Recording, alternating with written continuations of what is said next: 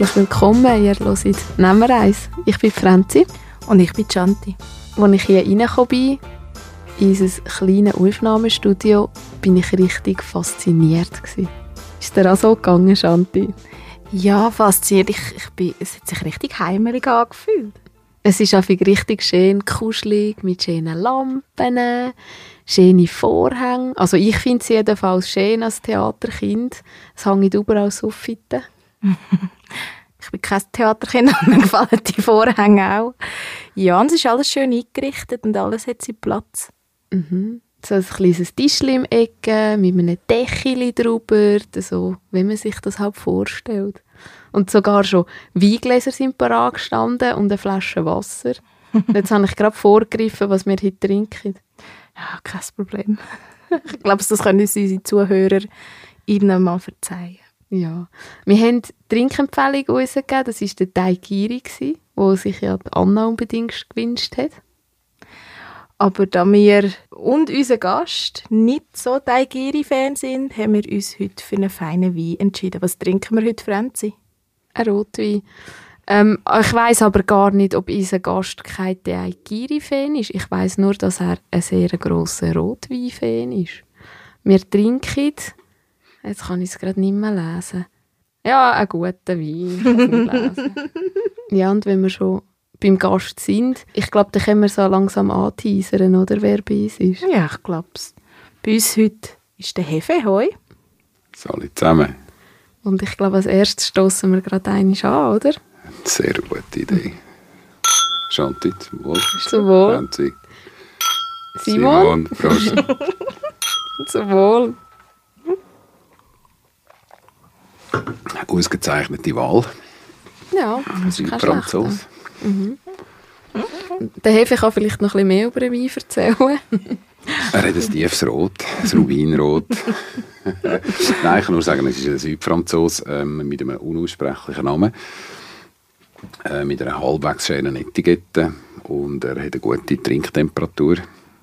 Wie ich vorher schon gesagt habe, mhm. ist, Rotwein ist ein Erfrischungsgetränk. Genau. Ja, bevor wir jetzt noch mehr über Wein philosophieren, wollen wir gerade mit der Schnellfragerunde starten. Sehr gerne, ja, bevor wir das erste Glas gelernt haben. Bist du bereit? Ja. Katz oder Hund? Katz. Bier oder Wein? Wein. Serien oder Film? Film. Mayonnaise oder Senf? Mayonnaise. Sommer oder Winter? Sommer. Party oder gemütlicher Abend daheim? Beides. Steigen oder Lift? Steigen. Auf der Bühne oder hinter der Bühne? Beides, aber lieber hinter der Bühne. Und wann bist du das letzte Mal im Theater? Gewesen? Am Theaterspektakel in Zürich. Schon länger, letzt, vorletztes Jahr, vor Corona. Mhm. Ja. Vor Corona. Das Leben hat es auch noch gegeben. Ja. das war einmal. ja, heute bewegen wir uns aber auch ein bisschen vom Theater weg. Ähm, bleiben aber natürlich wie immer irgendwo an der Beine dran. Mhm. Ähm, wir gehen mal so ein bisschen zum Grünenwald. Du lebst ja dort. Kannst du uns vielleicht ein bisschen erklären und an unseren Zuhörerinnen, was ist das Grünenwald genau? Ähm, der Grünenwald das ist ein altes Gasthaus, das vor Engelberg an der Straße steht, früher noch am Gleis gestanden ist. Und ähm, ich bin Tontechniker in einer Band bei Jolly and the Flytrap, schon seit, weiß ich auch nicht, 35 Jahren oder so. Und wir sind immer zusammen in die Probeferien gegangen und ähm, das kann ein Jura sein oder neu in Tessin und haben dann irgendwann gefunden, komm, wir kommen ja alle aus dem Tal, wir wollen A im Winter zusammen vorgehen und B in der Nähe nachher. Und dann haben wir eigentlich ins Hotel Terrasswelle in Engelberg, einen alten grossen Kasten und die haben eine wahnsinnig schöne, rotblüschige 70er-Jahre-Bar dort gehabt.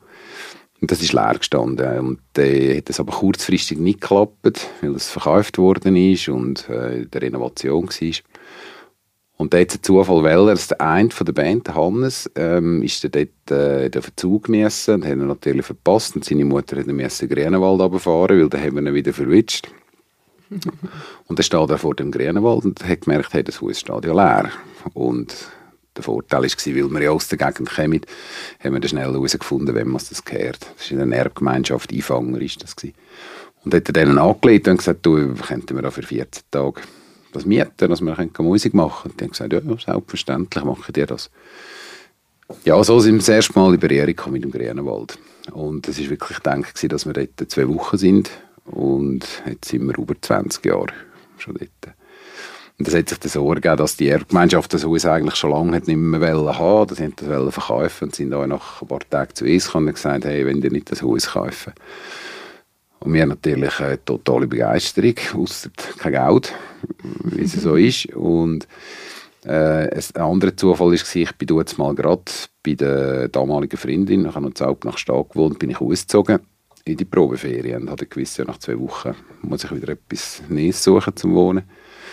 Und da ist das eigentlich so weit gelegen gekommen. Da sind wir innerhalb von ein paar Tagen haben wir so eine Idee entwickelt und gefunden, komm, wir könnten das Haus mieten anstatt kaufen. Ich bleibe gerade dort und wir vermieten gerade Zimmer an Bands, wie wir dort neu drin waren. Und gefunden, ja, Jollies hat es dort auch schon ja, schier 20 Jahre gegeben und ähm, haben gewusst, dass das andere befreundete Bands so Sachen auch suchen. Und dass wir gewusst haben, wir wollen noch kleine Veranstaltungen machen. Und so sind wir dann zu diesen Vermietern und haben denen das präsentiert und gesagt, nicht kaufen, aber mieten. Und dann haben die sehr schnell eingewilligt und haben gefunden, guter Plan. Wir haben uns auf eine sehr gute Miete einigen und so sind wir gestartet. Die erste Aktion war dann, in das Hotel Terrasse, wo wir anhaben wollten, dort sind alte Betten zehren dort und haben auf ein Zimmer einrichten und ich habe irgendwann vom Schlafsack und der Matratze am Boden ein Bett gewechselt, habe mein Zeug dort geholt und nachher äh, hat einfach Julian der Flytrap als Band hat das Haus mieten nach weiter umgefahren. Ähm, es ist nach drei Jahren, vier Jahren hat es verkauft werden. Das war auch ein kleiner Schock, gewesen, weil plötzlich ein paar Leute auf Möbel reintragen und wir haben gefunden, was ist jetzt das was? Und der Vermieter, äh, der Besitzer gesagt, du hast mal gesagt, oh, ich habe vergessen zu sagen, die haben eine Anzahlung gemacht, die wollen das Bed and Breakfast daraus machen. Und dann haben wir gefunden, ja, aber es ist schade, und jetzt läuft es gerade gut. Und jetzt gesagt, ja gut, jetzt müssen wir einfach das Haus kaufen. Und die Lesung von dieser Geschichte war, dass wir gesagt haben, also wir gründen eine Aktiengesellschaft, wir verkaufen die Aktien, 1000 Franken, sind auf die Bank fragen, äh, ob die in der Hypothek geben. Und auf der Bank, da muss man auch noch wissen, der Ritchie, der Sänger von der Jollies, hat Lehre gemacht auf der OKB. Da hat er nur ein Mäppchen für genommen und gesagt, ja, ich habe etwas vorbereitet, ich habe gedacht, ihr kommt früher oder später. ähm, so haben wir die Aktien an Freunde, Kollegen, Familie, inklusive Kloster Engelberg, noch ein paar Aktien gekauft. Und so haben wir es dann kaufen. Und so ist jetzt die Aktiengesellschaft ist Besitzerin vom Haus und gleichzeitig haben wir einen Verein gegründet und der mietet das Haus von der AG und betreibt es. Macht also die Vermietungen, macht die Veranstaltungen und auch ich zahle meine Miete im Verein, dass ich mhm. dort wohnen kann. Ja. Jetzt hast du schon mal ein bisschen beschrieben, wo der grüne Wald positioniert ist. Ähm, für unsere Zuhörerinnen und Zuhörer, die jetzt noch nie im grünen Wald sind, wie muss man sich das vorstellen? Also es ist eigentlich ein spezielles Gebäude. Ja, also der Grünewald ist äh, als Haus ist gebaut worden etwa 1900 umeinander. Das ist zur Zeit, wo eine Grand Hotellerie in Engelberg sehr geboomt hat, wo die Leute ähm, im Sommer teilweise bis zu drei Monate sind die dort Sommerfrische. Und da haben wir so um, um Engelberg herum sehr äh, äh, so ein bisschen wie Satelliten gebaut. Also der Grünewald ist einer, dann gibt es ja das Horb, im Horbis hin das Ende der Welt mhm. und dann gibt es das Alperäsli, nicht äh, der Herrenreite weiter hinten. Und das sind dann nachher so Ziele wo wir eigentlich in einem guten Spaziergang können erreichen und dort war ein Restaurant und noch ein Gartenbeiz und mit einem Kegelspiel draussen und so haben wir auch seine Zeit verbringen dort im, im Sommer. Und im Winter äh, haben wir können in Grünewald. Und ja, das ist eigentlich zum Zeitvertreib, ist das. Plus, äh, weil der Zug noch dort gehalten hat, ist es gleichzeitig natürlich auch ein bisschen wie ein Bahnhof gewesen. Und die Betreiber von dem Haus, die Familieneinfanger, die haben natürlich da gerade zum Zug geschaut. Also die haben dort noch Billett verkauft. Früher hat es noch eine Art Zugbrücke gegeben, wo die Straße über das Gleis hinein ist. Die haben die bedient. Und so ist das der Grünenwald. Eben, das ist ein altes als Restaurant und, und Pension. Grünenwald ist das gebaut worden. Ja, und ähm, mittlerweile ist es immer, es sieht immer noch gleich aus. Es ist eigentlich vor unserer Zeit ein bisschen renoviert worden. Jetzt haben wir gerade eine grosse Renovation hinter, hinter uns. Und ähm, es ist von außen ist es relativ unscheinbar. Also es ist alleinstehend, es hat keine anderen Häuser rundherum.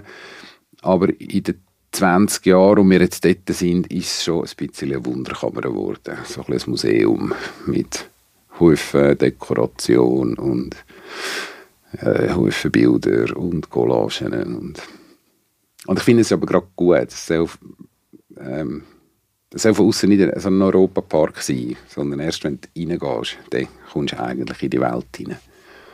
Und wir bewegen uns auch mit den Gästen, die wir haben, ist der allergrößte Teil, das sind Musiker und Bands und Leute aus dem kreativen Bereich, die zu uns kommen und sich dort einmieten. Ja, wir hatten ja schon den Pidler bei uns in einer Folge. Ja, und ja. dann hat er gerade erzählt, sie gehen jetzt wieder in den Grünenwald aufnehmen.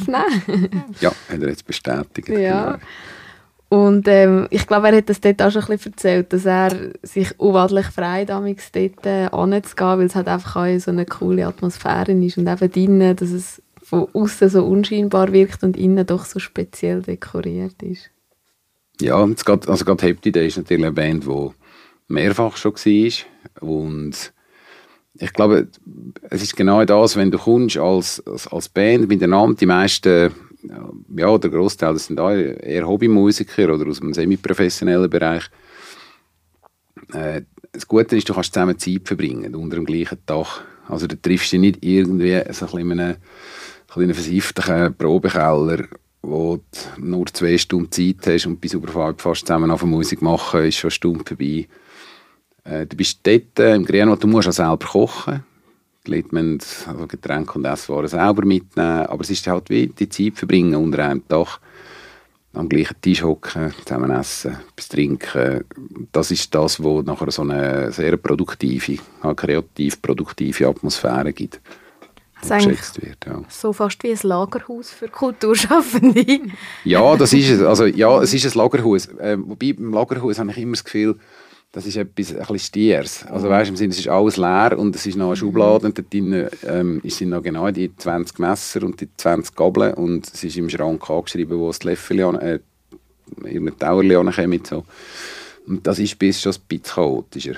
Also chaotischer im Sinne, es ist ja belebter, weil ich dort wohne, ah, ich teile die Küche mit den Gästen. Ähm, und das macht es schon aus, dass dass es eingerichteter ist. Halt. Also du musst dann nicht an oder Salzstreier mitnehmen, das hat es einfach um, die ganze Geschichte. Und das ist etwas, wo man, das wird angeschätzt. Du, bist, du fühlst dich relativ oder sehr schnell daheim, findest auch. Mhm. Auch wenn du das erste Mal dort bist. Die meisten nach einer halben Stunde finde ich, ah, genau so. Und so, du hast ja eben gesagt, jetzt hauptsächlich haben die Musiker und Kulturschaffende bei euch. Wie muss man sich die Auslastung vorstellen? Hast du da jetzt jedes Wochenende oder jede Woche Gäste? Oder, ähm Fast. Fast jedes Wochenende. Also, ähm, ich, also ganz grob geschätzt, ich habe jetzt nicht äh, die detaillierten Statistiken im Kopf. Also wir fähren jetzt ja nicht. Aber ähm, ich würde sagen, etwa 1000 Übernachtungen im Jahr sind das. Und die meisten Tage, die beleidigt sind, ist Freitag bis Sonntag. Nachher natürlich gibt es äh, wie jetzt gerade habe ich Band oben, die sind jetzt von gestern Sonntag bis am Donnerstag.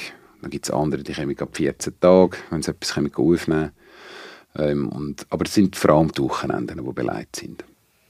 Und was ist denn genau passiert während dieser ganzen C-Zeit? Also, sind dort mehr Leute gekommen, weil sie vielleicht auch so ein einen kreativen Rückzugsort gesucht haben? Oder ist das Haus eher still gestanden?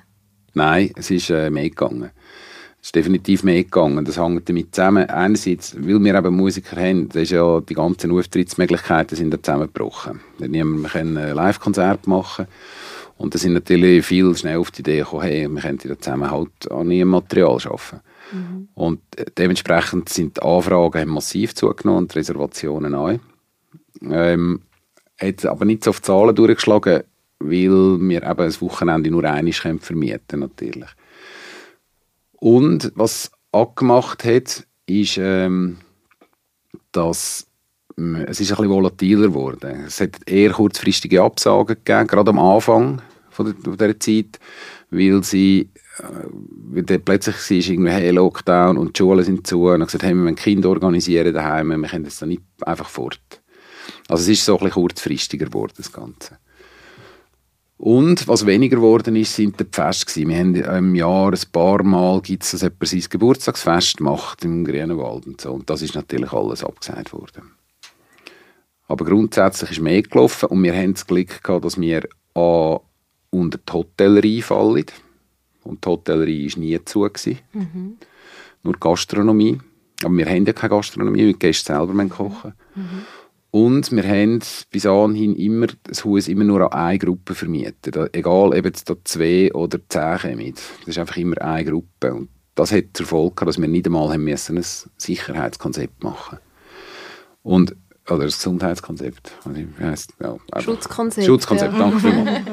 Das Schutzkonzept müssen machen, weil die, die Gruppe hat sich in sich selber müssen organisieren. Mhm. Also insofern sind wir eigentlich extrem gut durch die Zeit gekommen. Und da kommt natürlich dazu, der ganze Grünenwald ist alles auf freiwilliger Arbeit äh, organisiert. Also es sind nicht Lehne, die weggebrochen sind oder wo man da müssen schauen. Also das Einzige, was natürlich nicht können stattfinden sind Veranstaltungen. Und dort vor allem voran natürlich das Pfingstfestival, wo, wo wir nicht können machen Das ist aber auch finanziell schon ein Verlust für den Verein. Ja. Mhm. Jetzt hast du gerade Finanzen angesprochen. Du hast vorher auch noch eure Renovation angesprochen. Aber ähm, ihr habt ja via Crowdfunding habt ihr erfolgreich, sehr erfolgreich Geld gesammelt. Kannst du uns verraten, wie viel ist da zusammengekommen und was habt ihr neu gemacht? Also, ähm, wir haben in diesen 20 Jahren, das muss ich vielleicht äh, vorholen, haben wir schon einiges müssen machen, jetzt über die ganze Zeit hinein. Also wir haben vom kompletten Strom, den wir frisch gemacht haben als erstes, haben wir in den letzten Jahren alle Fenster renoviert. Wir irgendwie den Terrassendeckel haben wir gemacht und wir haben nachher eine eigene Kläranlage eingebaut und so weiter. Und wir haben jetzt in der letzten Zeit gemerkt, dass jetzt steht etwas Größeres bevor. Also einerseits ist das Dach ein Thema gewesen, und es hat immer noch ein kleines Nebenhaus, Dependance, sagen wir der. Äh, auch das, ein Holzbau, langsam in die Jahre gekommen. Jetzt müssen wir etwas machen. Und haben uns entschieden, dass wir gefunden haben, wenn wir etwas machen, dann länger wir es richtig an, dass wir noch wieder Ruhe haben, das Zeitchen. Und haben dann gesagt, eben, beide Dächer müssen gemacht werden, mit dann eine frische Heizung einbauen, äh, mit dann alle Duschen WC machen wir frisch. Und mit dann die Dependance, wir, wo ein simpler Lagerraum war, wir ausbauen. Und das gibt noch einen Wohnraum, wo ich werde wohnen und das gibt dann wieder mehr Gästezimmer im Haupthaus innen. Also das ist so eine Grundüberlegung gewesen. Und dann sind wir äh, auf die Idee gekommen, eigentlich, weil wir im 2017 hier ist die Albert Köchli Stiftung aus dem Blauen raus, haben die uns 50'000 Stutz angerührt. Und, also buchstäblich. Schön. Ja, ja also ähm, mhm. einfach einen Anerkennungspreis für das, was wir da machen. Und dann haben wir gefunden, hey, komm, das Geld behalten wir zusammen und nehmen das so wie ein Startpunkt für, für ein grösseres Projekt. Und das ist es jetzt, äh, was wir gemacht haben. Kurzum, es ist äh, der ganze, was wir investiert haben, sind jetzt etwa knapp 700'000 Franken. Und da haben wir irgendwie ein Geld zusammenbekommen für das. Ähm, natürlich haben wir etwas Eigenmittel auf der Seite also die 50'000 von der Albert Köchli Stiftung. Und ähm, dann sind wir natürlich auf die Bank gefragt, dann haben wir die Hypothek aufstocken. Die haben gesagt, jawohl, das mache ich. Also dort haben wir einen Teil gehabt. Und das Crowdfunding ist dann gekommen und dann gefunden, ja, ähm, hätten mindestens 40'000 angestrebt gehabt, 80'000 zum Ziel und sind dann mit 93'000 haben wir das, äh, sind wir raus dort. Wobei, ich habe jetzt gerade vor dem Kassier noch telefoniert, das ist äh, die 93'000, das ist der Brutto. Also du zahlst mhm. eine gewisse Gebühren und nachher gibt es gewisse, die haben nicht, also die haben nicht gezahlt, ähm, aus irgendwelchen, keine Ahnung, Kreditkarte nicht funktioniert hat oder so. Aber netto ist es, glaube ich, gut 80'000 Franken. Und dann sind wir auch zur Stiftung gegangen und also haben angefragt. Da hat uns tatsächlich die Albert Köchli Stiftung wieder unterstützt und die Ernst Gönner Stiftung. Und mit dem, also mit dem Eigenkapital, Bank, Stiftungen, Crowdfunding, Aktienkapitalerhöhung haben wir das Geld zusammengebracht, dass wir, haben, dass wir durchfinanziert sind. Das war äh, eine Arbeit, gewesen, aber ein unglaublich schönes Resultat. Und jetzt ist alles fertig, oder? Äh, ja, jetzt haben wir gerade den Sanitär angelegt und gesagt, du, wie soll ich die Duschstangen montieren? Also das so im Detail sind ja. wir jetzt noch. Genau, die Bäder sind geölt, die neuen, und Bed, die neuen WCs und Duschen, die natürlich so jungfräulich weiss sind, die sind jetzt auch schon wieder ein bisschen verschändert worden vom Dani Affolter und vom Thomas Sott, zwei, die viel Werk dort oben. Schön. Also bis Ende Woche kann ich, glaube ich, ziegeln. Cool. Ja, super. Freust dich?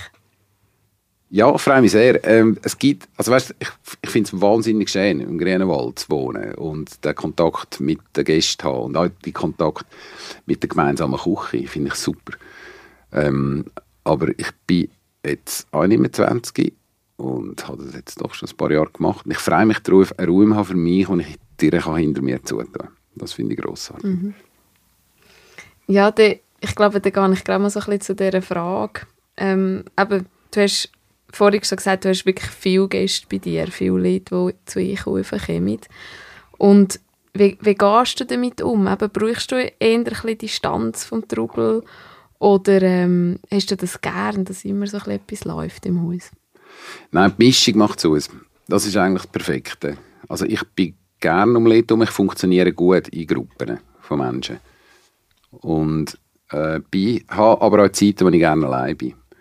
Und mit dem, dass wir auch nicht das Hotel sind, weißt, wo du dauernd Gäste hast und noch nur sehr, die in der Nacht kommen und dann wieder gehen, ähm, ist es eigentlich mehr so ein eine freundschaftliche Angelegenheit. Also wenn die noch drei, vier Abende sind, nach irgendwann ist es zusammen zur Nacht und aus dem muss ergänzt sich das Gespräch und es kommen Bands auch immer und immer wieder. Also da hast, das sind ja Freundschaften, die entstanden durch das. Und das, der Umgang, den schätze ich sehr.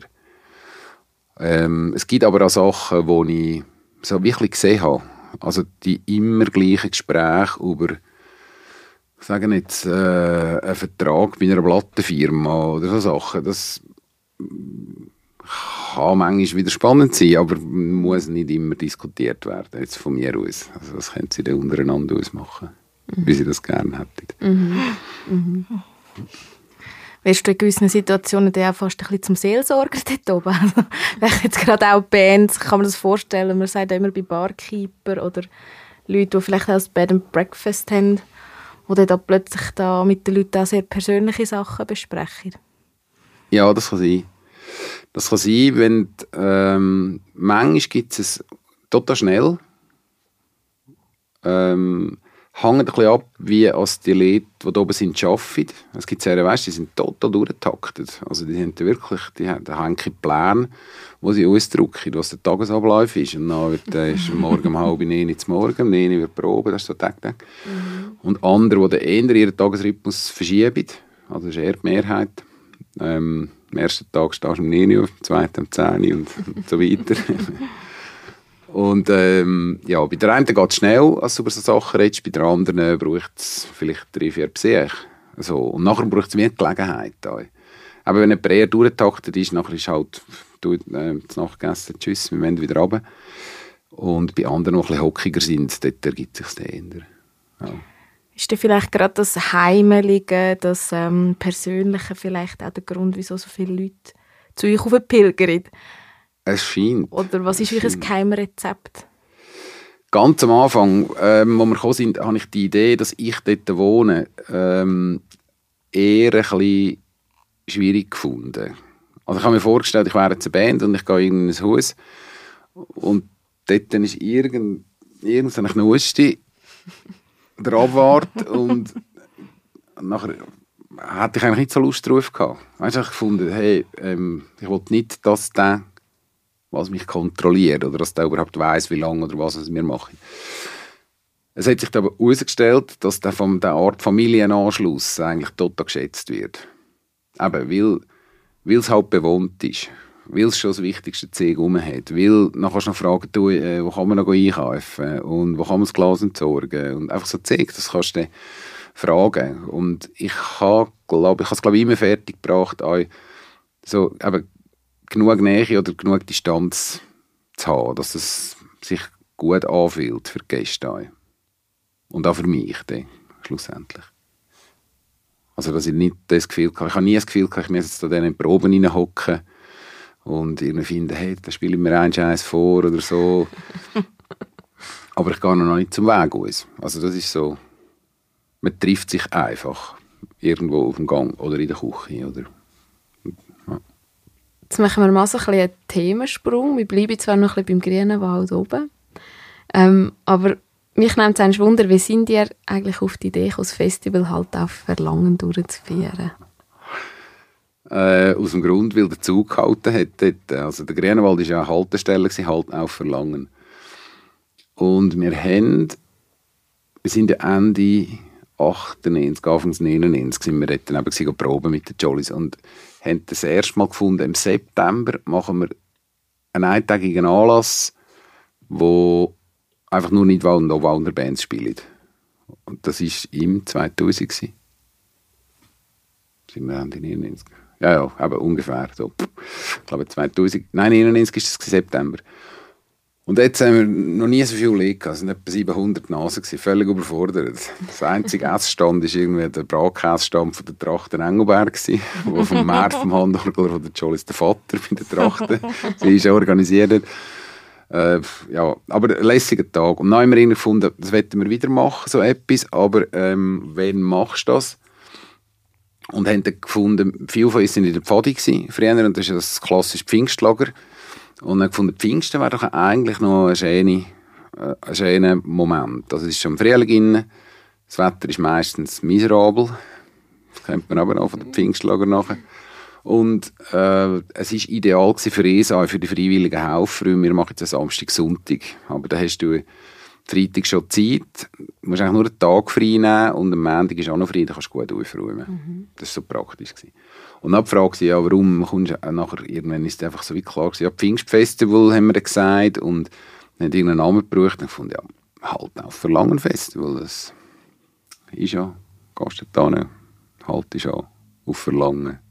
Und der Name ist dann natürlich hängen geblieben, weil der Zug ist jetzt schon mehr als zehn Jahre weg. Mhm. Trotzdem heisst es halt immer noch so.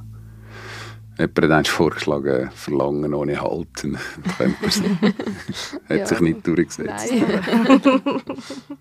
Wer weiß, vielleicht kommt das noch. Wer weiß. Du hast jetzt ja schon mehrmals Jollies erwähnt und du bist ja Techniker von Anfang an dort gewesen. Ähm, wie, wie, vergleichst du das jetzt? Wie war damals die Truppe unterwegs und wie würdest du sagen, jetzt nach all diesen Jahren sind wir heute unterwegs? Hey, natürlich viel disziplinierter und viel musikalischer. äh, wo ich eingestiegen bin, dort bin ich gefragt worden, das war aber auch so eine Pfadi-Bekanntschaft und sie entchecken, dass eigentlich der Schleu wäre, dass, äh, wenn du einen eigenen äh, Soundtechniker dabei hast, und haben mich gefragt und ich habe gesagt, ja, mache ich schon, ich habe noch nie ein Mischpult gesehen. Und sie gesagt, macht nicht, wir äh, wissen doch nicht, wie er spielen. Soll ich noch ein bisschen Wein ja, nachschenken? nachschenken, glaube ich. Chanti, nimmst du nicht da? Ich habe gerade unterbrochen mit meinem Gezeige auf die Weinflasche. Darf ich dir auch noch? Ja, ich nehme noch ein bisschen. Bin ich nicht die Einzige, die noch mehr Wein bekommt? Danke, das ist ja fein. Also. Simon, ist gut. Ähm, und nachher habe ich gesagt, ja, ich habe einfach noch nie ein Mischpult gesehen. Ich mache das schon. Und dann haben sie gesagt, macht nicht, wir können auch nicht spielen. Was auch gestummt hat. und dann bin ich dann, ähm, bei einem Kollegen ein bisschen anschauen, beim Welt, im Käslager tut mal noch und zusammen mit Probeferien. Und dort haben wir einfach noch wahnsinnig viel Zeit gehabt. Also die meisten haben entweder in der Stiftung oder in der, äh, im Studium, weißt du, irgendwie so. Und dann hast du wirklich, pff, du hast drei Wochen zusammen in die Ferien und nach drei Wochen Studio und nach zwei Wochen abmischen und das ist immer irgendwie gegangen. Und das hat sich über die Jahre schon verändert. Also der Anspruch an die Musik, dass man findet, man will nicht nur einfach Rumpel die Bumpel, sondern man will schon Musik, Musik machen zusammen. Und dass es natürlich sich vor, vor allem familiär verändert hat und beruflich sind dann auch, ich glaube, wenn man alle Kinder zusammenzählt, von allen Bandmitgliedern, die je dabei waren, sind, wir etwa bei 18 Kinder oder so. so die eigene Fanbase. Eine grosse Vom Nachwuchs ist gesorgt. Für einen Nachwuchs ist gesorgt. Und ähm, das hat vor allem terminlich gibt es Druck. Also, dass du überhaupt freie Termine findest. Das ist immer schon ein Problem gewesen. Wir haben immer schon eine Jahresplanung machen. Es sind sechs auf der Bühne, ich der siebte, der Ruti, der Text, der acht. Wenn du all diese Agenden übereinander reinlegst, dann hast du genau kein freies Wochenende pro Jahr und das musst du dann auch wirklich erkämpfen und, und, und ja, musst darüber diskutieren, was wollen wir denn dieses Jahr machen oder nächstes Jahr und wie können wir das irgendwie aneinander vorbeibringen. Und das ist etwas, wo man einfach sehr äh, sorgfältig mit der Zeit muss umgehen Und das andere ist, dass man wirklich musikalisch ähm, findet, schau, wir wollen Zeit Musik machen. Wenn wir zusammen sind, wollen wir gerne Musik machen. Und schon eine persönliche Zeit miteinander verbringen. Aber die Zeit, äh, wo du sagst, irgendwie, hey, komm, wir reisen mal dort an und nachher hängst irgendwie acht Stunden um und es ist alles total cool, das ist ein bisschen vorbei. Also man hat es gerne ein bisschen optimierter. Und ich finde, man muss eher ein bisschen aufpassen, dass es dann nicht zu optimiert ist. Sondern dass man wirklich auch wirklich sagen kann, hey, nennt es gemütlich. Da gibt es schon manchmal Tage, wenn du am Freitag ein Konzert hast und am Samstag das nächste. Das hat dort über Nacht ist sowieso und dann hast du den Samstag wie für, für dich, für die Band. Weißt, da kannst du zusammen go, gehst auf verfressen, irgendeinen Mittag mhm. in einer Lampe oder irgendwie so. Mhm.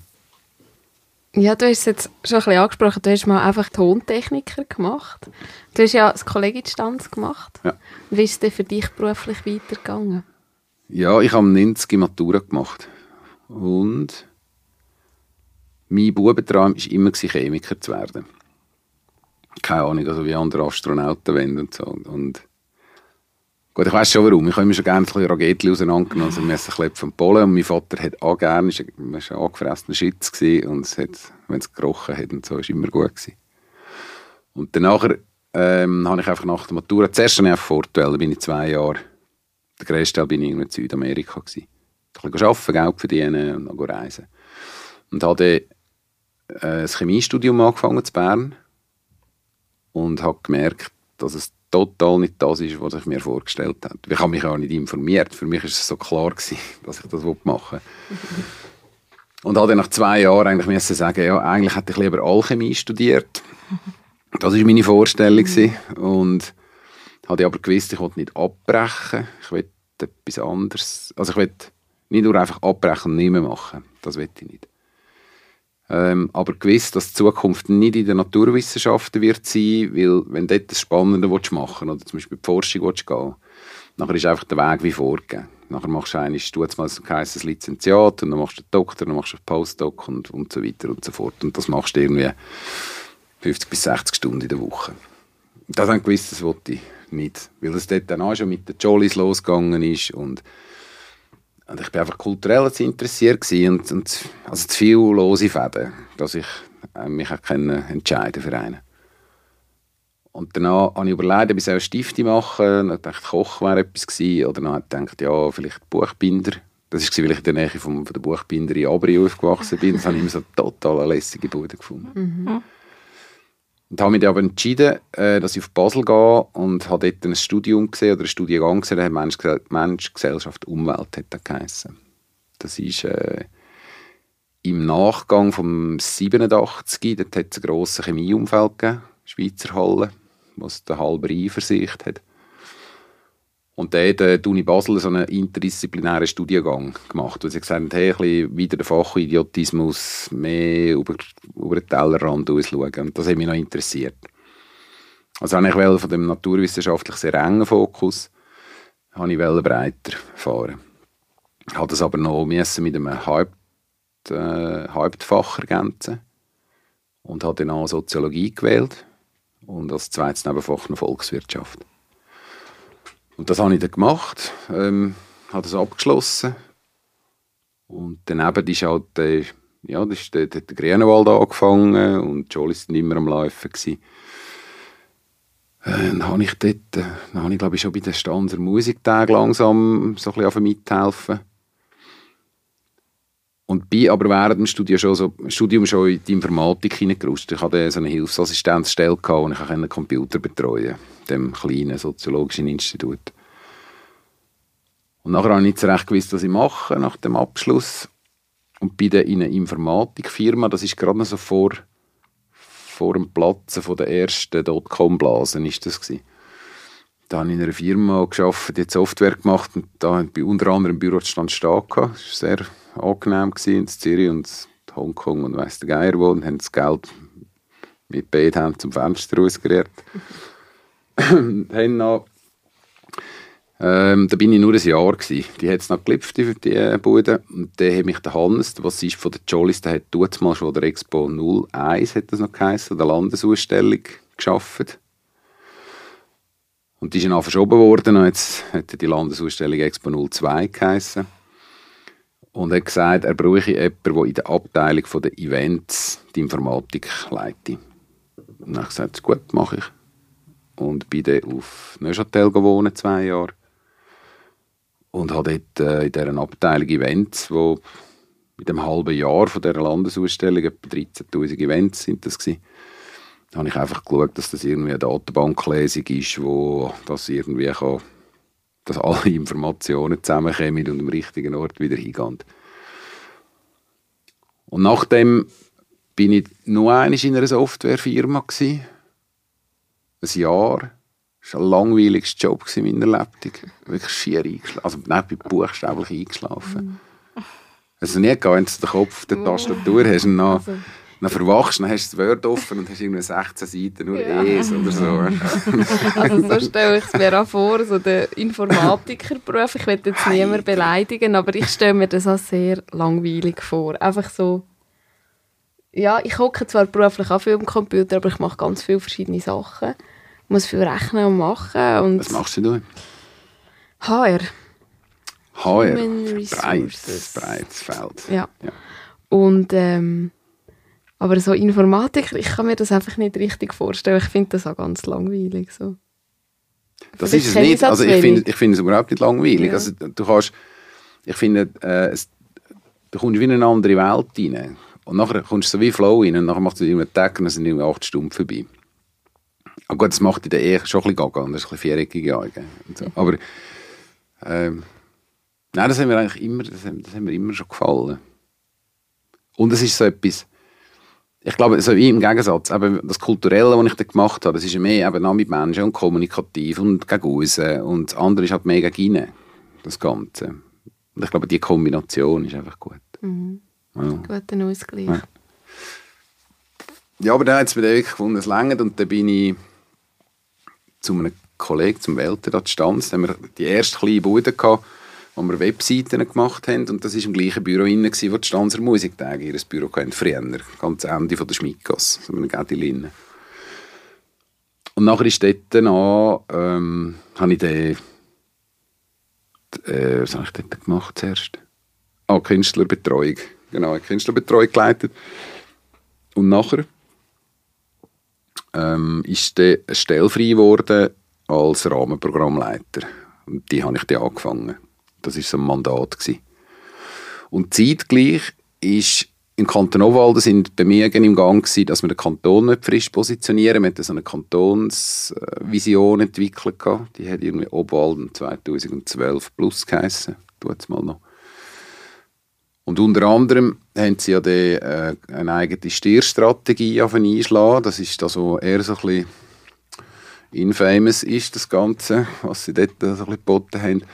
Und auf der anderen Seite haben sie aber auch von Anfang an gesagt, sie wollen da kulturell irgendetwas machen, wo der Kanton ein bisschen vorwärts bringt.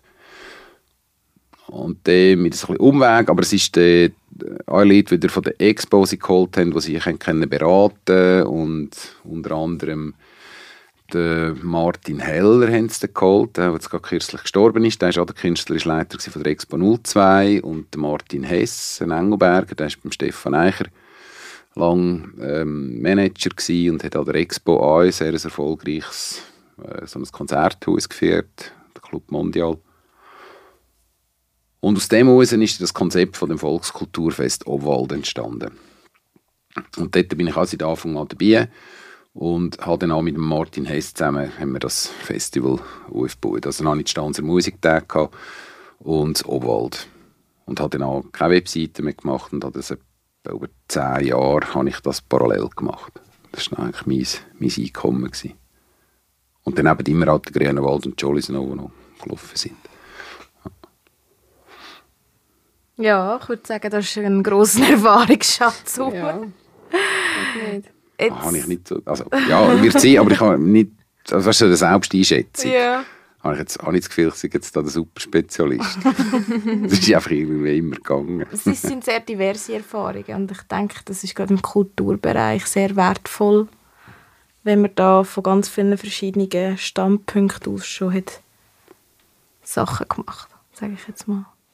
Das finde ich, auch also das finde ich eigentlich auch schön. Weißt, es ist so wie mit dem Grünenwald, nachher kannst du so kleine Konzerte organisieren. Ah, na, ah ja, so geht das und lernst auch dazu.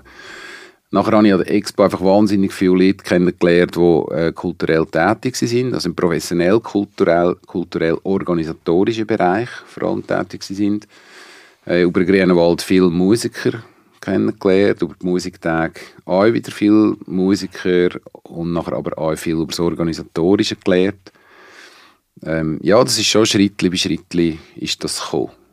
Und, äh, aber auch eben so, es, es hat sich so gut gesteigert irgendwie, oder? Dass nicht irgendwie so reingerührt wirst in etwas Grosses, wo du nachher wirklich am Schwimmen bist, sondern dass es immer, immer eine Möglichkeit gibt zum Fehler machen. Und, ja.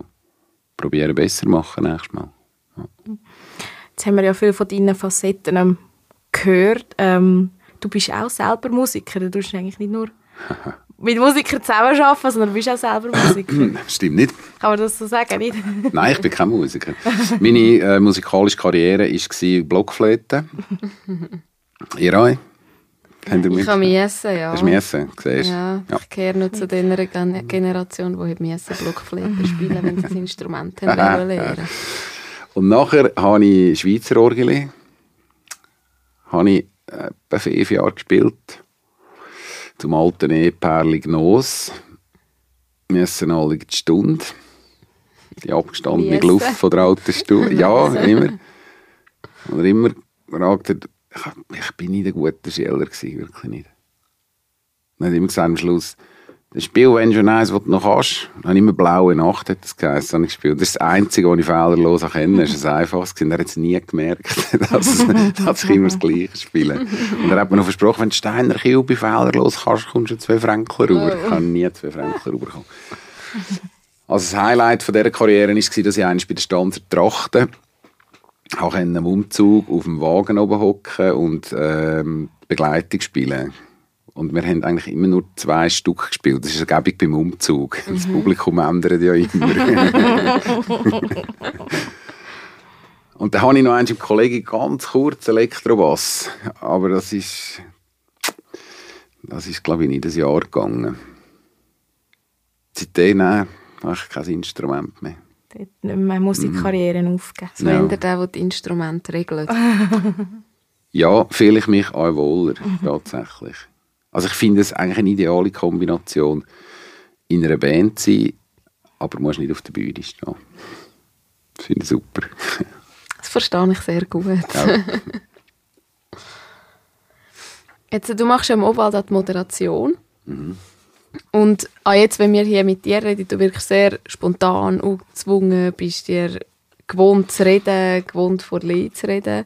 Wenn ich das so wahrnehme, woher nimmst du die entspannte Art? Weiß ich nicht. Also es ist, so, es ist nicht so, dass ich äh, die Bühne suche, aber ich stehe schon noch gerne drauf. Oder das macht man nicht aus. Aber das ist einfach so. Ich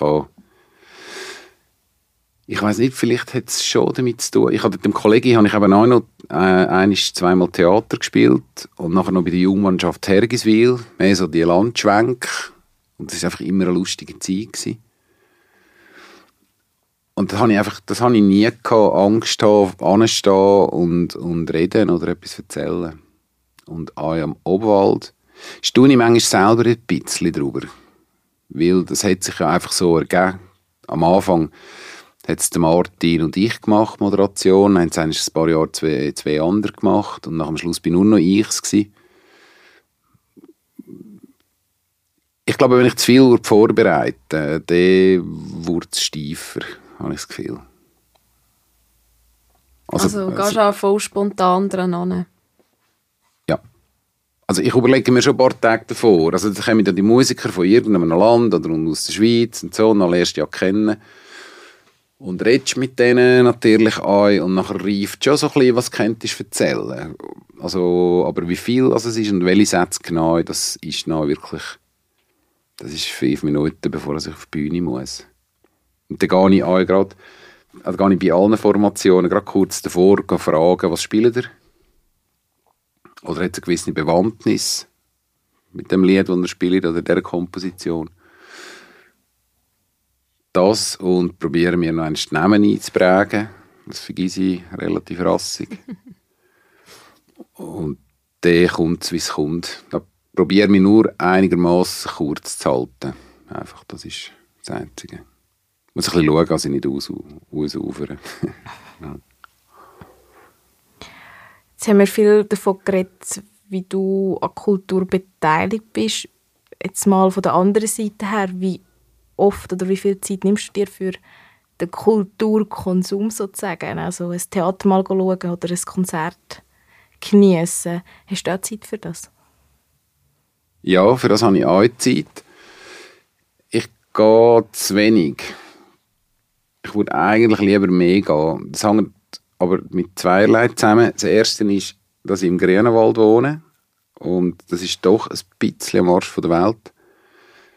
Das heisst, also ich kann nicht einfach nur raustrollen und nachher jetzt gar nicht noch schnell, also wenn ich jetzt zu Luzern wohne oder zu Zürich oder zu Stanzen, so, mhm. wo einfach sehr ring und schnell an einem Ort bist. Also ich muss, ich muss mir planen. Und da gibt es schon Tage, ähm, kennt ihr wahrscheinlich an, wenn du wirklich ein bisschen am Cannabis angewachsen bist. Und findest du so, puh. Und kannst dich dann nicht überwinden. Das ist so das eine. Und das andere ist, dass ich Konzerte gehe ich eigentlich noch gerne schauen. Habe aber ein bisschen, ich glaube mit der Arbeit, mit der Zeit mit der Joel ist es ein bisschen äh, Deformation professionell.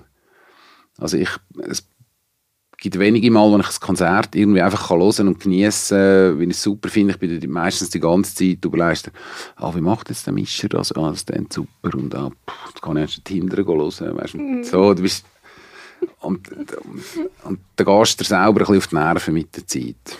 Aber das habe ich noch nicht ganz herausgefunden, weil ich von dem weg und wieder einfach sagen, hey, jetzt bin ich da Gast und, weißt, und das, lasse das äh, auf mich wirken, im Gesamten und so. Das weiß ich wirklich nicht so recht. Das finde ich auch echt schwierig. Also das kenne ich mehr vom Theaterbereich, dass ich dann immer schaue, wie mache ich das? Ah, wie mache ich jetzt das jetzt? Dann kann ich da noch schauen. Oh, schau, jetzt sieht man hinten. Oh, schau jetzt, wie, wie ja, die das ja, genau. eingerichtet genau. haben permanent bist du irgendwie auf mhm. Schaffi-Modus im Kopf. Genau. Jetzt hat man Seiten geputzt. Ja, so, einfach so, du, du schaust immer auf so blöde Sachen und am Schluss weißt du ja nicht mehr, um was dass es ja. im Stück gegangen ist. Weil du einfach auf so Zeugs schaust. Aber ich glaube, das zeigt ein bisschen, mit wie viel Leidenschaft dass man hinter etwas steht, oder? Ja, das glaube ich schon. Und das, das ist auch ein Blick, wo man, wo man gelernt hat oder wo man sich antrainiert hat über eine Zeit, wo, wo dir ja etwas bringt nachher, wenn du es selber machst. Also das ist, ist auf jeden Fall so. Ähm, aber es ist tatsächlich schon so, wie auch, ich sage jetzt gerade, Musik ist ja vor allem das meiste, was ich jetzt konsumiere. Ähm, obwohl ich Theater gespielt habe, gehe ich relativ wenig an Theater.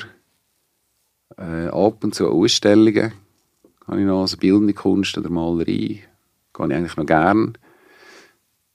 Ähm, bin aber nicht so ein Geduldiger, also bei, bei keinem von diesen Genres. So, also wie, wenn ich ins Museum gehe, dann bin ich eher einer, der so ein mit einem Stechschritt durchgeht. Und einfach so, ah, habe ich gesehen, habe ich gesehen. Ich sehe, es braucht ja auch viel, bis ich mich darauf einlassen kann. Weißt, so, und, aber ich bin nicht der, der dann anderthalb Stunden vor einem Bild da, mit der Hand am Gesicht und findet, ah, mm, so. Das bin ich nicht. Oder auch Musik habe ich auch relativ schnell gesehen. Das ist ein bisschen bitter manchmal äh, für, für Künstlerinnen und Künstler, die auf der Bühne standen und weißt, alles geben. Mhm. Ähm, das ist etwas, was mir eigentlich auch, wie an der Musiktag nicht gefallen hat bei der Arbeit. Also da hast du, du musst ein Programm zusammenstellen für das Rahmenprogramm. Musikalisch sind etwa 40 Konzerte gewesen, mal pro Jahr. im Rahmenprogramm und äh, du hast aber, du jetzt mal haben wir ja noch CDs verschickt, aber es ist irgendwie 400 CDs auf dem Tisch. Da hast du einfach nicht die Zeit und mit der Zeit auch nicht mehr die Nerven, eine ganze CD durchzulassen. Also wenn nicht nach einer Minute die CD hast gefunden, mal hängt die oder nicht, dann hast du die ja schon, ist die in der Kiste gelegen. Und das Bittere ist, und du weißt aber genau immer, denkst du, hey, ich will denen ja nicht Unrecht tun. Also weißt, die haben ganz viel Zeit und Effort und alles reingeshoppt. Und vielleicht braucht das auch länger, bis sich entwickelt, oder? Und du hast aber die Zeit nicht. Und das ist so eine unangenehme Spannung, die du halt das durch. Ja. Jetzt hast du gerade noch so ein bisschen angeteasert mit dem Musiktag. Ich will gleich noch ein bisschen intensiver auf das Thema eingehen. Ähm, weißt du noch von wann bis wann, also welchem Zeitraum, dass du bei der Musiktag bist? Schon lange nicht mehr. Ja, ich würde sagen so zwischen 2000 und 2010. Vielleicht 2002 bis 2012. So. Mhm. Ja. Was haben damals Musiktage für dich für eine Bedeutung gehabt? Im Vergleich zu jetzt vielleicht auch? Äh, ich muss ehrlich sagen, dass ich nicht mehr sehr nah dran bin an den Musiktag, aber zu dieser Zeit ist für mich vor allem eigentlich das Menschenverbindende. Das ja, ich habe es wirklich mehr als, als Dorffest wahrgenommen. Und das ganz viele Lied von auswärts, ich weiß, hey, sind auch Stanzer Musiktag. In dieser Woche kannst du Stand sein, siehst ganz Haufen alte Freunde und es gibt noch Musik. Aber in dieser Reihenfolge. Äh, die Macher vom, von der Musiktag tut es mal ich glaube noch jetzt noch, was auch nicht falsch ist, sage ich, äh, wir sind ein Musikfestival mit einem sozialen Anteil. Ich habe es immer umgekehrt empfunden. Und das ist eigentlich das Lässige gewesen. und ich habe immer wieder gestaunt, was, wie viel Schaffenskraft also so ein Dorf oder ein Kanton kann aufbringen an Menschen, die mithelfen dort. Das ist wahnsinnig. Also das ist, ich meinte, Du, jetzt mal Katrin Zurfloh hat dort noch äh, das Personal gemacht, unter anderem. Ich glaube, es sind über 700 Helfer. Sind das gewesen. Also ich jetzt irgendwie, irgendwie ist mir noch die Zahl 600 irgendwie im Kopf. Wir hatten ja mal den Gandhi dabei gehabt, mhm. im Podcast ja. von der Musiktag und ich habe gemeint, er hat etwas mit 600 gesagt. Aber ich weiß nicht mehr, ist es um 600 gewesen, oder ist es mhm. gegen 700 gegangen? irgendwie schwirrt mir die Zahl noch im Kopf. Es ist eine Tendenz eher ein bisschen geschrumpft, oder? Mhm. Jetzt wieder, also auch besuchermässig und ja, dort ist schon, es ist schon massiv gewachsen. Dort. Ich weiß, glaube ich, als ich angefangen habe, war das Budget 700'000 Franken. Gewesen. Und als ich gegangen bin, war es etwa 1,2 oder 1,3 Millionen. Gewesen. Also fast das Doppelte. Fast das Doppelte. Äh, hat auch mit Verrechnungen mhm. zu tun. Weißt du, das ist immer mehr gekommen, das ist Rechnung gegen Rechnung mit den Sponsoren. Also mhm. Leistungen, die früher einfach erbracht ja. worden sind und das ist nie eine Rechnung aufgetaucht. Mhm. Also es ist auch aufgeblasen worden. Aber grundsätzlich, ähm, ja, es ist, es ist, einfach, es ist einfach gewachsen und gewachsen.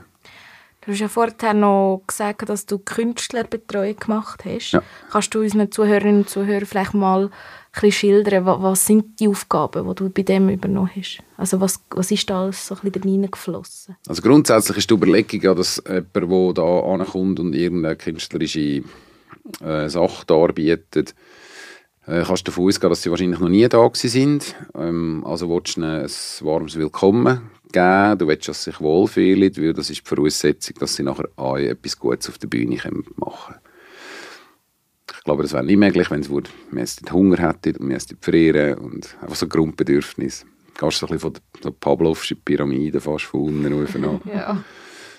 Genau, das, das ist eigentlich der Hauptzweck, ähm, dass du wirklich schaust, dass es ihnen auch nicht mangelt.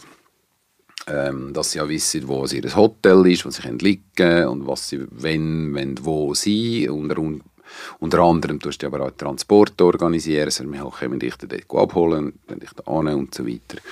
Das machst. Und das ist äh, ja alles schon sehr professionalisiert, also nicht nur von Veranstalterseite, sondern auch von, von, von Musikerinnenseite ist das ähm, da kommst du die sogenannten Hospitality Riders über, und dort drinnen steht, was sie da halt essen und welche Allergien sie haben und, und dort sind die schönsten Geschichten, die sich da drum ranken, wie das was du alles kennst. Ja. Aber es hat sich immer im Rahmen gehalten. Mhm. Also, gibt schon so zwei, drei Müsterli. Willst du uns eins erzählen? Äh, ein lustiges habe ich gefunden mit einem finnischen Handorgler Kimmo Pochonen. Der hat Solo gespielt im Theater an der Mürg. Und die sind das dritte gewesen. Also Travel Party, das heißt dem, die sind drei gewesen, der Tourmanager, ein Lichttechniker und der Kimmo Pochonen.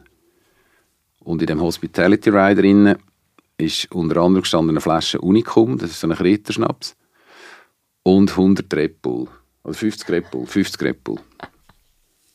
Ich habe gedacht, dort, also den Unicum habe ich kennt, habe ihn aber nie gefunden. Dort stand es. Und dann habe ich gefunden, komm, Appenzeller muss satt tun. Da.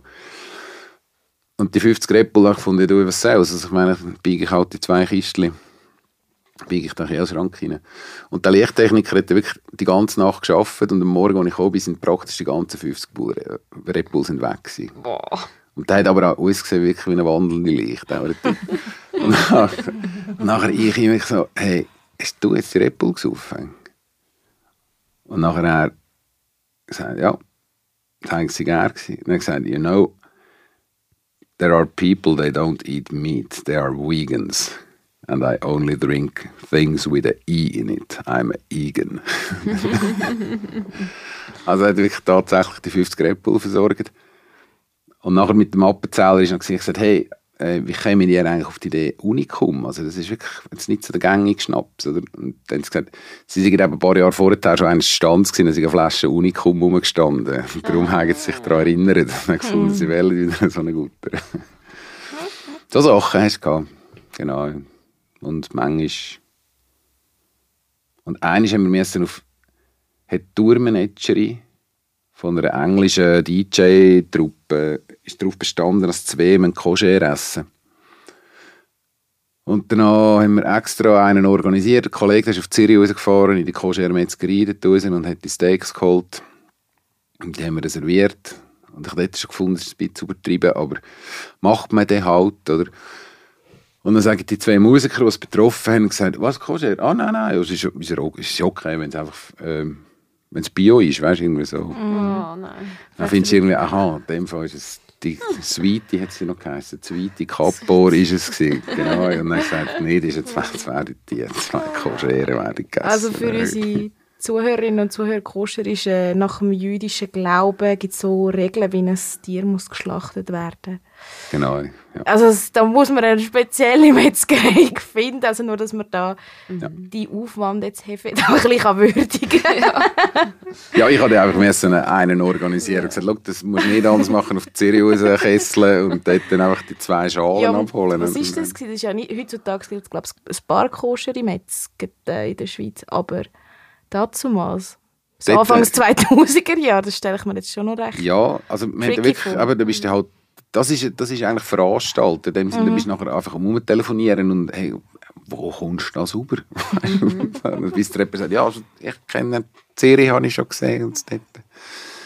Mhm. Oder hast du einen jüdischen Freund und fragst, hey, wo habt ihr euch das Fleisch her? Weißt du? Ja. ja, wir gehen immer zu dem. So. Oh. Mhm. Mhm. Ja, jetzt haben wir uns viel mit der Vergangenheit befasst. Schauen wir eigentlich in die Zukunft. Ähm, mit welchem Projekt befasst du dich im Moment und was dürfen wir vielleicht in Zukunft noch von dir erwarten? Momentan ist meine kulturelle Tätigkeit geht eher zurück. Aber Musiktag bin ich schon lange nicht mehr. Ich habe noch lange das Volkskulturfest Obwal gemacht. Das habe ich jetzt das Jahr das letzte Mal gemacht. Nächstes Jahr noch die Moderation.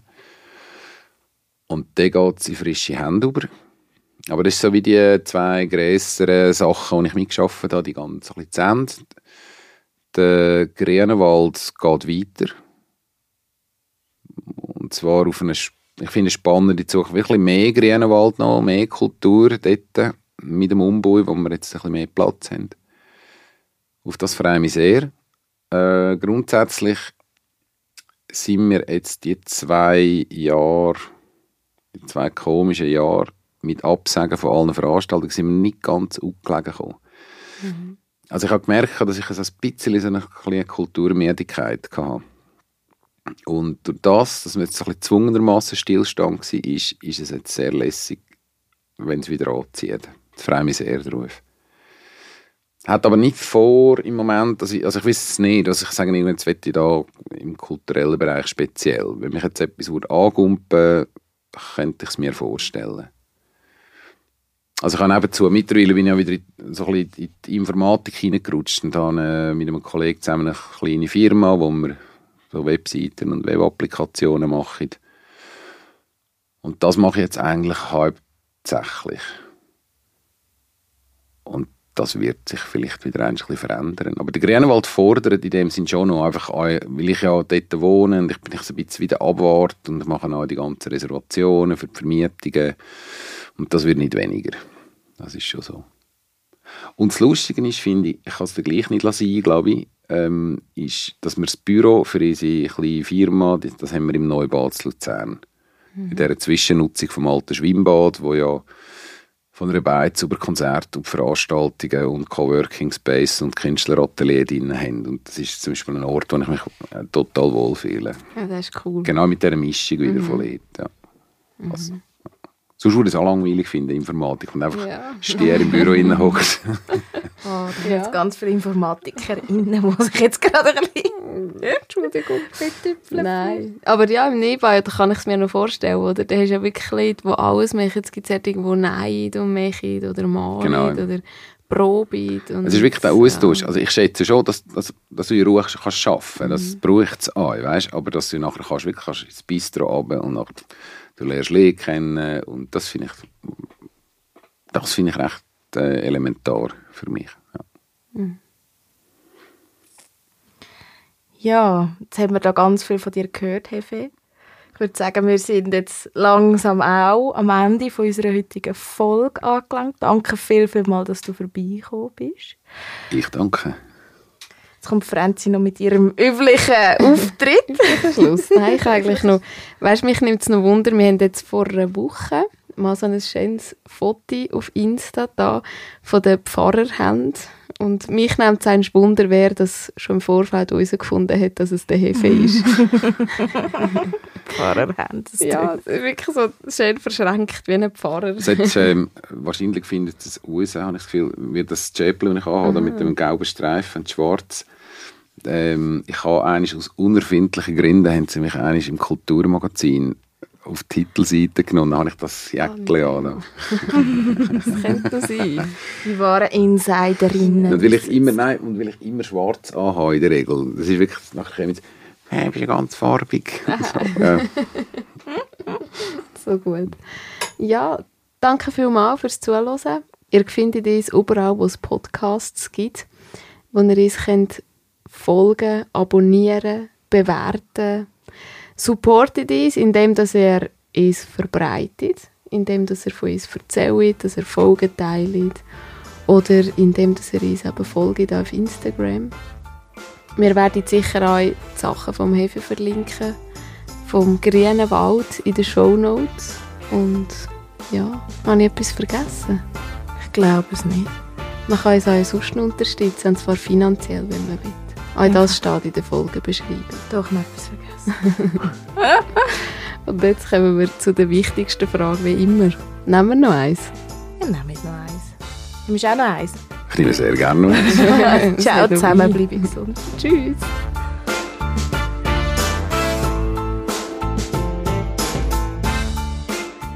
Ja, und wenn euch die Folge gefallen hat, dann dürft ihr uns gerne folgen. Ihr findet uns auf Instagram unter Nemmereis mit AE geschrieben. Ähm, und ihr dürft uns natürlich auch bewerten. Überall, wo man Podcasts kann bewerten kann. Wir haben auch eine Webseite, die Nemmereis heisst. Da findet ihr unsere neueste Folge und auch alle anderen Folgen. Und wir freuen uns auch sehr über ein Feedback von euch.